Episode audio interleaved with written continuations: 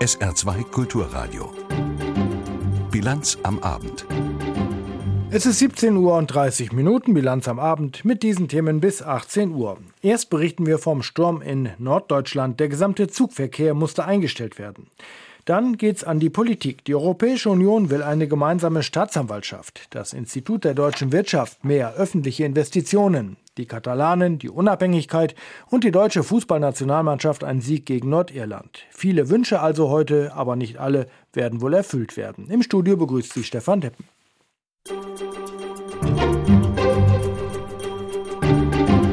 Zuerst reden wir über Xavier oder Xavier. Das ist ein Sturm, der heute über Norddeutschland hinweggezogen ist und das Leben in allen nördlichen Bundesländern erheblich beeinträchtigt hat. So musste gar der gesamte Zugverkehr im Norden eingestellt werden. Thomas Stahlberg fasst zusammen.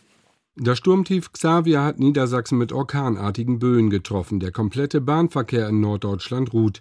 An vielen Stellen sind Äste oder ganze Bäume auf die Oberleitungen gestürzt. Die Züge bleiben bis auf weiteres in den Bahnhöfen.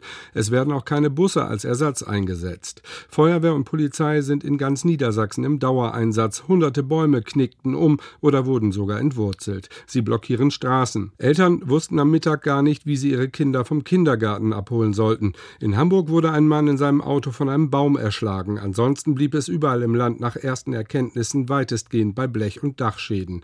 In Wilhelmshaven stürzte ein 74 Meter hoher Kohlekran nach einer Orkanböe ins Hafenbecken. Der Schaden könnte in die Hunderttausende gehen. Viele Häfen im Nordwesten standen fast einen halben Meter tief unter Wasser und damit auch Dutzende dort geparkte Autos. Das Sturmtief Xavia ist jetzt auf dem Weg in Richtung Harz und wird Niedersachsen am Abend verlassen. Zur Politik. Das Europäische Parlament hat heute mit großer Mehrheit beschlossen, eine europäische Staatsanwaltschaft einzurichten.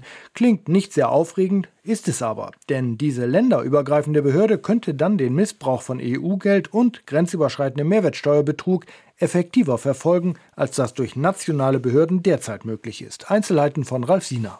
Nach vier Jahren Verhandlungen ist es nun soweit. Atmet die sozialdemokratische Europaabgeordnete Silvia Yvonne Kaufmann auf. Genau genommen sogar nach 20 Jahren. Denn da forderte das EU-Parlament zum ersten Mal die Einrichtung einer europäischen Staatsanwaltschaft, die mit einer Zentrale in Luxemburg und nationalen Büros in allen teilnehmenden Ländern bei zahlreichen Verbrechen tätig werden soll. Verbrechen, die Gelder der EU-Steuerzahler verschlingen und und dem Budget der Europäischen Union dadurch verloren gehen. Denn die nationalen Staatsanwaltschaften müssen bei grenzüberschreitenden Straftaten langwierig um Amtshilfe bitten. Wir wollen, dass europäische Steuergelder in Zukunft effektiver geschützt sind. Betont EU-Europaabgeordnete Kaufmann. Allein durch organisierten Mehrwertsteuerbetrug entgehen der EU jährlich rund 50 Milliarden Euro.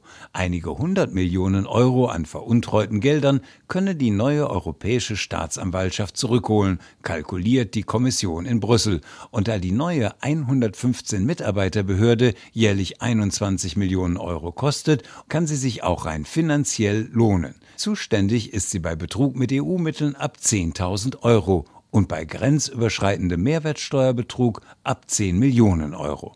Ab 2020 soll die Behörde aktiv werden, allerdings nur in 20 EU-Ländern. Dass außer Großbritannien und Irland auch die Niederlande, Polen, Ungarn, Malta, Schweden und Dänemark bei der Europäischen Staatsanwaltschaft nicht mitmachen und keinen Staatsanwalt in die neue Behörde nach Luxemburg entsenden, das bezeichnet die britische EU-Abgeordnete Diane James als gutes Zeichen. Die EU solle erst einmal selber die Geldflüsse in ihren Brüsseler Institutionen kontrollieren kontrollieren, bevor sie eine neue Behörde gründe, die völlig überflüssig sei und die lediglich die Souveränität der Nationalstaaten einschränke, argumentiert die Britin. Aus Sicht der Mehrheit der EU-Abgeordneten ist diese Einschränkung nationaler Souveränität allerdings durchaus zu begrüßen, und zwar gerade in osteuropäischen Staaten, wo Korruptionsfälle häufig nicht verfolgt werden, wegen der, wie es der grüne Europaabgeordnete Jan Jan Philipp Albrecht formuliert, zu großen Nähe zwischen Staatsanwaltschaften und Regierungsstrukturen. Schlechte Straßen, ungepflegte Grünanlagen, heruntergekommene öffentliche Gebäude mit Sanierungsstau. Wer nach Beispielen für versäumte Investitionen in öffentliche Einrichtungen sucht, der wird schnell fündig. Das aber soll sich ändern, versichern die zuständigen Politiker in Stadt und Land. Aber das, was bekannt ist über die künftigen Investitionen in Bund und Ländern, das reiche nicht aus. Und auch die privaten Unternehmen machen offenbar in Sachen Investitionen in die Zukunft nicht alles richtig. So jedenfalls sagt es das Institut der deutschen Wirtschaft in einer aktuellen Studie. Aus Berlin Anja Dobrinski. Gesperrte Autobahnbrücken, Schleusen aus der Kaiserzeit und fehlende Glasfasernetze. Seit Jahren investieren die öffentlichen Haushalte zu wenig in die Infrastruktur, kritisiert das Institut der deutschen Wirtschaft IW Köln. Immerhin wolle der Bund im kommenden Jahr 14 Milliarden Euro für Verkehrswege ausgeben, ein Rekord. Doch 2019 werde der Betrag schon wieder kleiner, sagt IW-Direktor Michael Hüter. Dabei sei fast die Hälfte der Autobahnbrücken schon mehr als 40 Jahre alt. Wir haben 14 Prozent der Autobahnbrückenflächen, die die Zustandsnote nicht ausreichen oder schlechter haben. Also hoffen wir immer nur, dass man da gerade nicht lang fährt. Bei den Eisenbahnbrücken haben wir ein Drittel aus der Kaiserzeit. Gut, da kann manches ja durchaus robuster sein. Nicht nur bei der Instandhaltung hapere es, auch beim Aufbau neuer Strukturen wie zum Beispiel dem Breitbandnetz. Selbst wenn mehr Geld in die Hand genommen würde, könnten Investitionen oft gar nicht umgesetzt werden, denn es fehle an Fachkräften, so Hüter. In vielen Ämtern seien jahrelang keine neuen Bauingenieure eingestellt worden. Da gehen ganz viele in absehbarer Zeit in Rente und es gibt kaum aktuelle Nachbesetzungen und sie haben kaum die Möglichkeit, dieses mit den Gehältern, die dort zur Verfügung sind, auch entsprechend zu bewegen. Das Institut der deutschen Wirtschaft hat sich auch die Investitionen der Unternehmen angeschaut und die Firmen gefragt, was sie davon abhält, mehr Geld auszugeben. Es geht um Bürokratie, es geht um Regulierungen, es geht um Arbeitskosten, Energiekosten, Unternehmenssteuern und dazwischen geht es um den Fachkräftemangel. Der kommt schon auf Platz zwei und hat sich kräftig nach vorne geschoben. Seiner Studie fügt das IW Köln gleich auch Handlungsempfehlungen für die neue Bundesregierung bei. Sie müsse ebenso wie Länder und Kommunen ihre Investitionen steigern. Ingenieuren müssten höhere Gehälter geboten werden.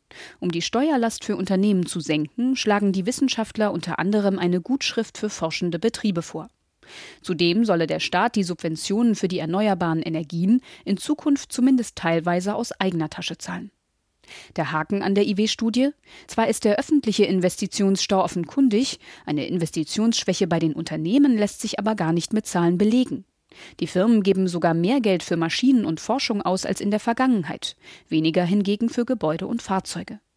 IW-Direktor Michael Hüter moniert allerdings, dass die Produktionsmittel zu lange genutzt würden. Insgesamt volkswirtschaftlich gesehen ist der Modernisierungsgrad, also was die Nutzungsdauer angeht, zurückgegangen. Das vorhandene Produktionspotenzial wird derzeit also länger genutzt, als es möglicherweise unter den gültigen Wirtschaftlichkeitsaspekten sinnvoll wäre. Vielleicht agieren die Unternehmen aber auch einfach nur nachhaltig.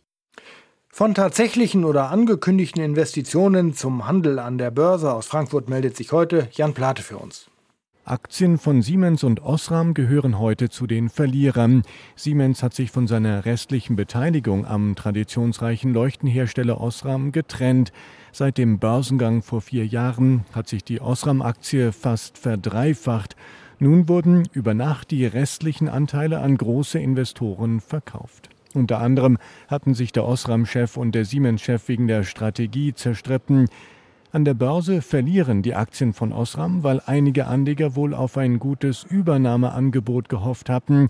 Und für Papiere von Siemens geht es nach unten, weil einige Experten kritisieren, Siemens hätte beim Verkauf des Aktienpakets von rund 17 Prozent einen zu großen Rabatt gegeben. Auch für den deutschen Aktienindex DAX geht es heute etwas abwärts. Der DAX verliert knapp ein Viertelprozent auf etwa 12.960 Punkte nach dem Rekordhoch von gestern. Wir bleiben beim Geld. Diesmal geht es um Geld, das für Unnützes oder zu Teures ausgegeben worden ist. Wir reden vom alljährlichen Bericht des Bundes der Steuerzahler mit allerlei sehr bedenklichen, aber auch skurrilen Beispielen für Misswirtschaft der öffentlichen Hand. Thorsten Huhn fasst zusammen.